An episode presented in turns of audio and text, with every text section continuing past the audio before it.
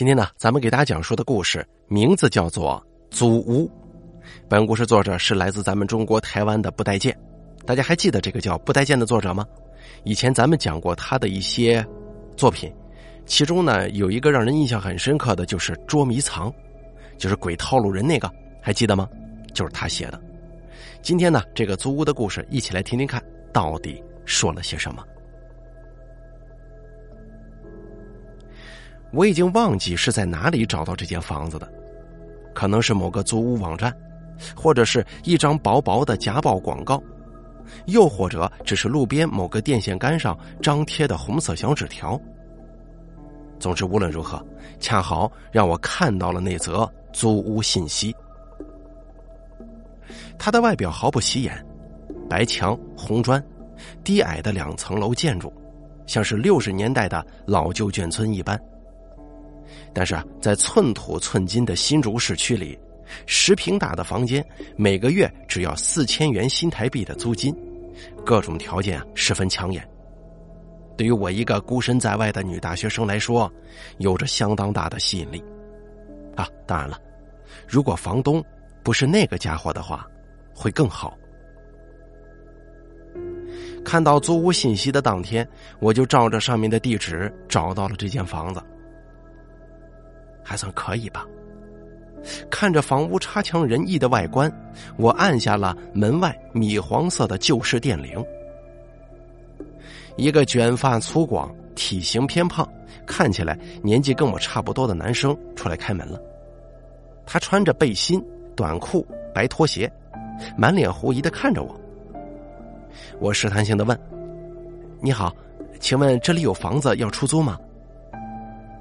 他的一双眼睛上下打量着我，一边看一边还把手伸进背心里抓背，全身散发出一种让人不舒服的气息。请，请进，请进。他这才满意的拉开笑脸，开门让我进到屋内。所幸的是，干净整齐的屋内不像他一样让人感到反感。算得上宽敞的客厅里，只有简单的桌椅。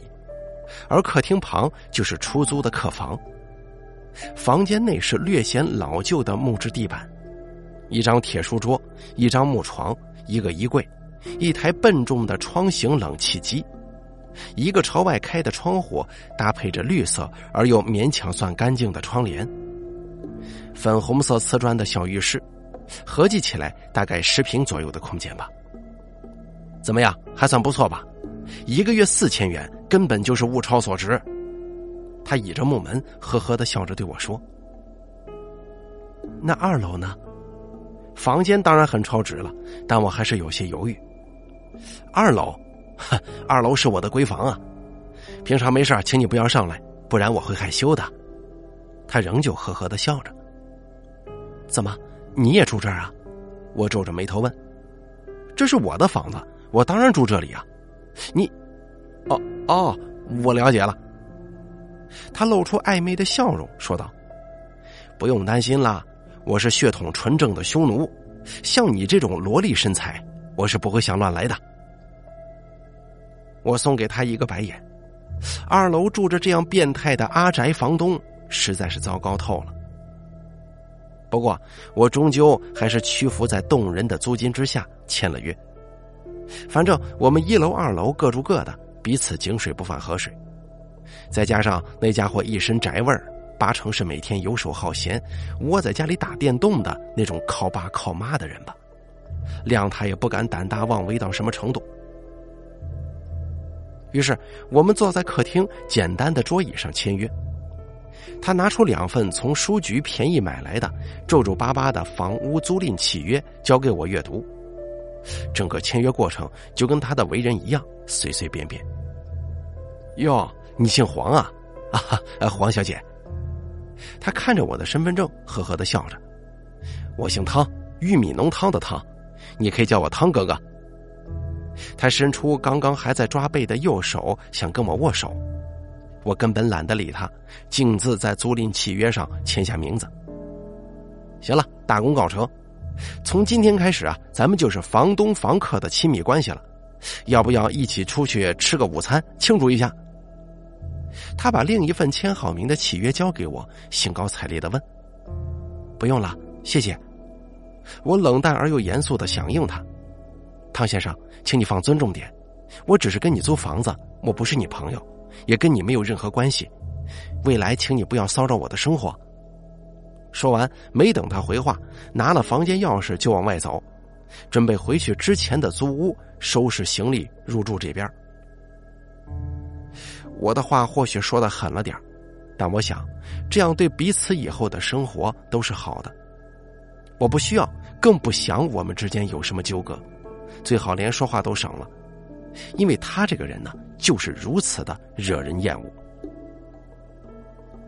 而入住的第一晚，符合我期待的风平浪静，除了偶尔从楼上传来房东看动画的声响之外，并没有任何其他声音。我乐得清闲的整理房间、上网、阅读，晚上十一点多就早早的睡着了。不过，这样表面的和平并没有持续太久，我很快就发现了那些头发。也许是在入住的第三天或者第四天吧，我房间的木质地板上开始出现稀疏散落的头发。我一根一根的捡起来查看。三十公分左右的长度，很明显就不是留短发的我所遗落的。那是谁的头发呢？我无法解释的奇怪头发，想起来虽然觉得有点毛毛的，但神经大条的我也没放在心上。用扫把清理干净之后，就把它抛到脑后，继续打开电脑看我的韩剧，逛我的网拍。但是当天晚上却不太平静啊。凌晨两点多钟，我已经入睡一个多小时了。天花板上传来的脚步声，硬是把我从睡梦当中吵醒。那声音沉甸甸的，像是用膝盖撞击地板一样的砰砰作响。我皱了皱眉头，不知道楼上那家伙三更半夜不睡觉，在搞什么把戏呀？被惹到火起的我，正准备起身去找房东理论的时候。那个声音忽然停住了，整栋房子顿时都安静了下来，重新回归到深夜的暗沉。我只好悻悻然的躺回到床上，用棉被蒙住头。毕竟，隔天早上八点钟还得上课，别跟那家伙一般见识就好了。我心里刚这么想，一个清楚可闻的声音却毫不客气的扰入了我的听觉。并且从脑中向外撑开我身上每一寸皮肤的毛细孔，汗毛也一根一根的竖起来了。我想用某个象声词来描述它，但是我办不到。那是一种完全无法形容的诡谲声响。它持续以一种尖锐、残酷的、不可思议的发声方式，在对我而言仍然陌生的房间。在应该万籁俱寂的时间，挑拨我理性的认知。我根本无法说服自己，那是房东或者是任何人类所能发出的声音。那个声音像是野兽的吼鸣，又像是某种巨大器官的作用声，甚至是鬼魅的凄厉哭吼。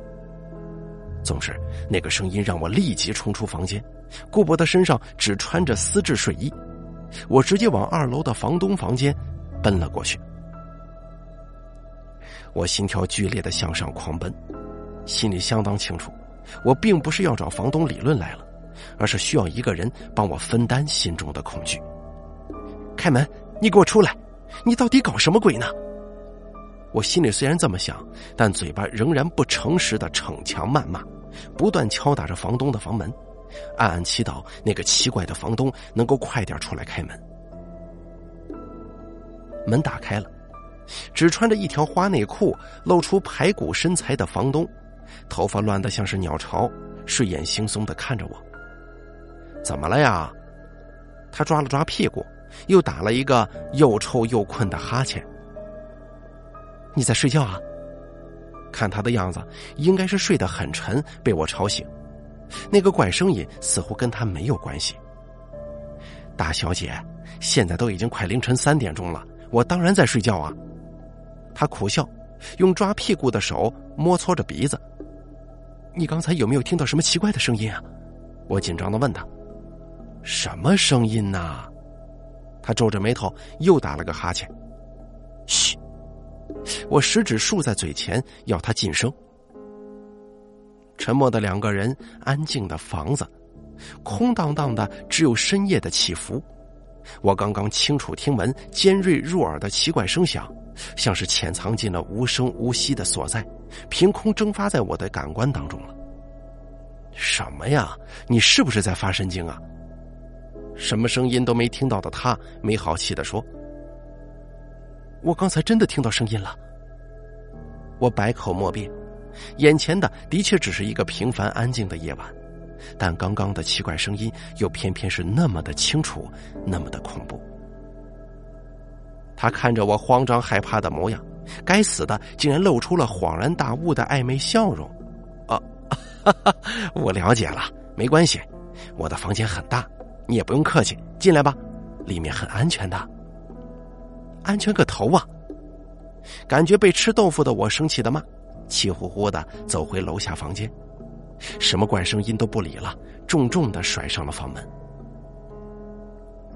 我的强悍气势虽然满分，但是当我躺在床上，面对一整个房间的漆黑，刚刚怪声音的记忆瞬间又涌了上来，我只好打开大灯。躲在棉被里，昏昏沉沉的入睡。隔天是满堂的课，昨晚根本没睡好的我在教室里打瞌睡，打得不成人形。撑到晚上六点钟，终于结束课程。我拖着疲惫的身躯，骑着机车返回租屋处。一进房间，那股发自心底的发毛的感觉仍旧挥之不去。于是我抱着电脑躺到床上，盖住棉被，塞进耳机，打算用搞笑的综艺节目来麻痹、淡忘掉昨天晚上那个不舒服的回忆。看着节目里面的通告艺人比手画脚、唱歌走音到九霄云外去，我不禁哈哈大笑，也渐渐放松了原本恐惧的心情。直到我意外的看见了那个洞。这是一个十元硬币大小的洞，在我床头上方的天花板上。如果不仔细看，还以为那只是油漆剥落的痕迹呢。我站在床上，仔细的观察那个洞。为什么会有这个洞呢？才想着，我立刻就开门冲上楼，直闯房东的房间。偷窥，一定是那个变态凿出来的洞，来偷窥房客的私生活来了。你出来！你给我出来！我歇斯底里的拍着门大吼，心中的愤怒已经完全无法抑制，那是失去隐私的根本恐惧所引发的，这是身为女生绝对不能接受的处境。你又怎么了？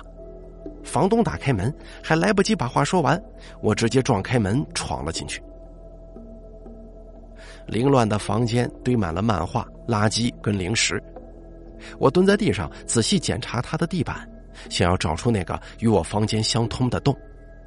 喂，你会不会太过分了？你到底想干什么？我有隐私权呢。他拦不住我，站在一旁气得直跺脚。你也配讲隐私权呢？你这个不要脸的偷窥狂！不要被我找到把柄！我冷冷的回应他，继续寻找地板上的小洞。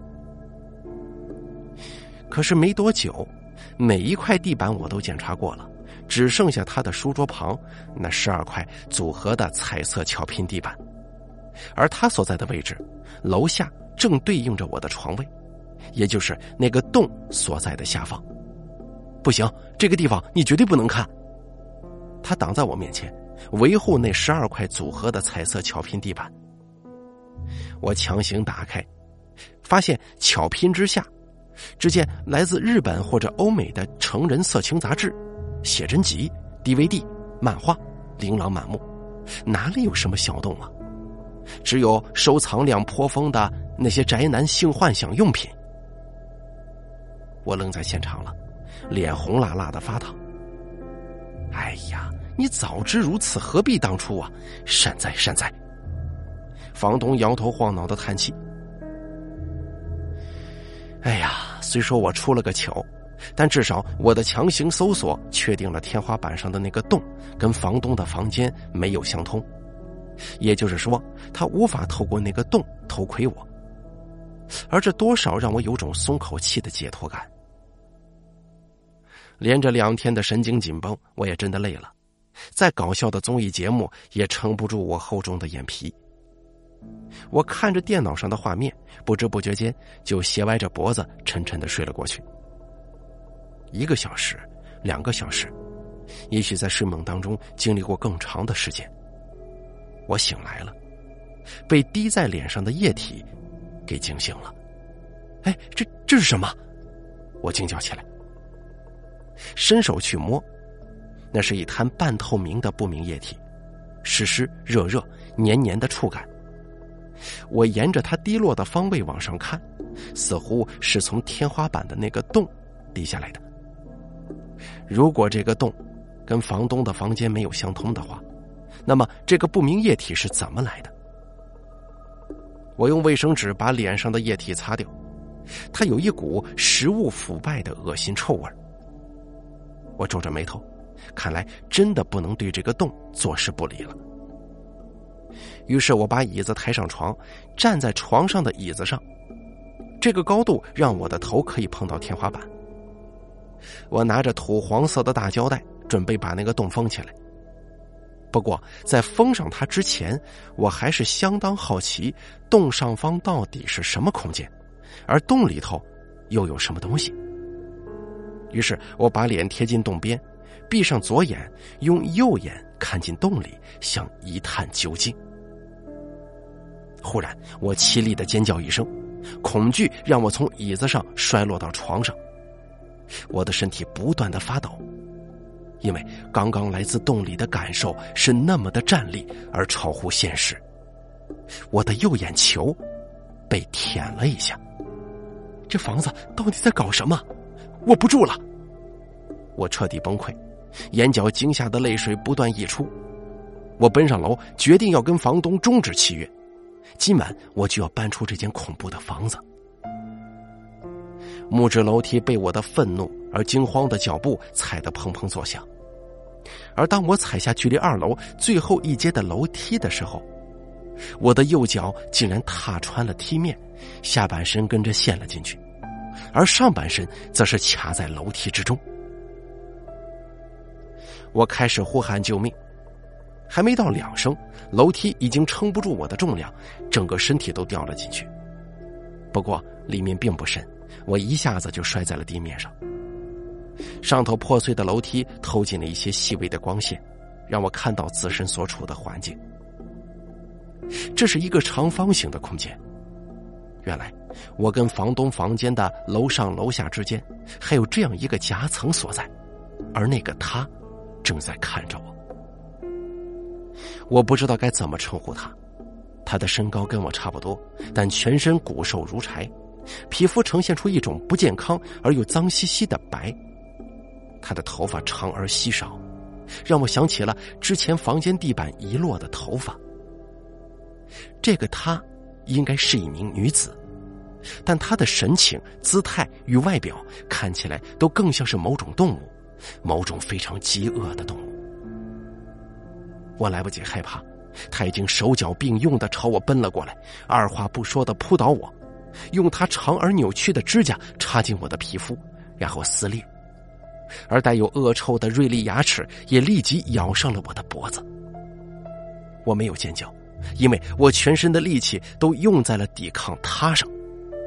为了生存，我抓住他的头发，野蛮的扯下来，并且还连带着皮肉，血腥开始渗进我的视线。我疯狂的回咬他的脖子，紧紧的咬住他的气管。我们都感受到了剧痛，我们都感受到了生命受到对方的威胁，而我们都想要生存下去。于是我不再是人，像是退化或者还原，甚至可以说蜕变成人类最原始的样貌。我的手脚、我的牙齿、我的指甲，全部都是争取活下来的武器。在失去计算意义的时间里，在不断震动而心脏狂跳的过程中。我的嘴里满是鲜血和肉屑，而我的身上一样也有严重的破损。我跪了下来，身体不断颤抖，即便我双手伸掐的喉咙的主人已经没有任何生命的迹象了。我想哭，但是巨大的恐惧却夺走了我的声音。不知道过了多久之后，也许有哭泣，也许有哀嚎，也许有求救，也许有嘶哑。无论如何，我虚弱的倒在地上，孤立无援而逃不出去的我，足以被饥饿完全吞噬。于是，我吃了它。那不是一个理智运作的过程，包括满嘴没有煮熟的生肉，包括腐烂的气味，包括我满腹满胃的空虚，却抑制不住涌出的恶心感。但我还是把它吃了。人为了生存，原来没有什么事情是做不到的。之后，我再度看到房东，他拿着铁锤、钉子、木板，将楼梯的破损处修理好。在最后一块木板盖上之前，他对我礼貌性的点头，呵呵笑了一声。那个时候，我才发现，我已经忘记了怎么说话，更忘了怎么抵抗与逃跑。这个世界。与我极端的疏远，那是我最后一次看到他。又不知过了多久以后，无穷尽的黑暗监禁中，致死的饥饿感再度侵袭，我像是一只濒死的虫子在地上蠕动，而某个地方却忽然传来刺鼻的香味儿，食物的香味儿，生存的香味儿，充满兽欲的香味儿。都来自于一个洞。我爬了过去，不是以人类的姿态。我想，此时此刻的我应该像极了当初的那个他。我从洞口往下看，里头的光亮让我看见一个新搬来的女房客正勤劳的收拾整理房间。在我眼中，她的身份、职业、姓名都不重要。因为它就像是一块足以消灭饥饿的走动的肉块。我的口水跟其他足以泄露饥饿的液体无法抑制的从洞口淌下，同时发出了一个声响，一个巨大的饥饿声响，整栋房子就像是一副鸡肠。只见他害怕的惊慌失措，我连忙安静下来。我知道必须耐心等候，他才会从楼梯上掉下来，我才能够继续生存下去。终于，我狼吞虎咽，拼命的想要抑制住体内凶猛的饥饿。眼前的他，活像是一朵盛开的血肉之花。那个打扰了，他从外侧敲了敲夹层的墙壁。是林小姐、庄小姐还是黄小姐啊？嗨，房客太多，我都记不太清楚了。吃饱了，我们准备搬家了啊！下一站应该会有更多好吃的。等我停止了吃食之后，我可以感受到房子在移动，我像是身处在房子的胃里，它载着我或走或跳或跑，直到它到达目的地，它像是累了一般坐下来不再移动。我知道房东又要去张贴新的租屋信息了。我也知道，当妈妈或妹妹到我的租屋地址找我的时候，失踪已久的我留给他们的只是一个空的地址，一栋并不存在的租屋。但这些都不重要。渐渐的，又开始感到饥饿的我，与房东一样，都相当期待新房客的到来。根据统计，中国台湾每年平均有两万两千多人失踪。虽然约有百分之九十二的寻获率，但这也意味着其中有百分之八的人是永远都回不了家了，就像是被吃掉了一样。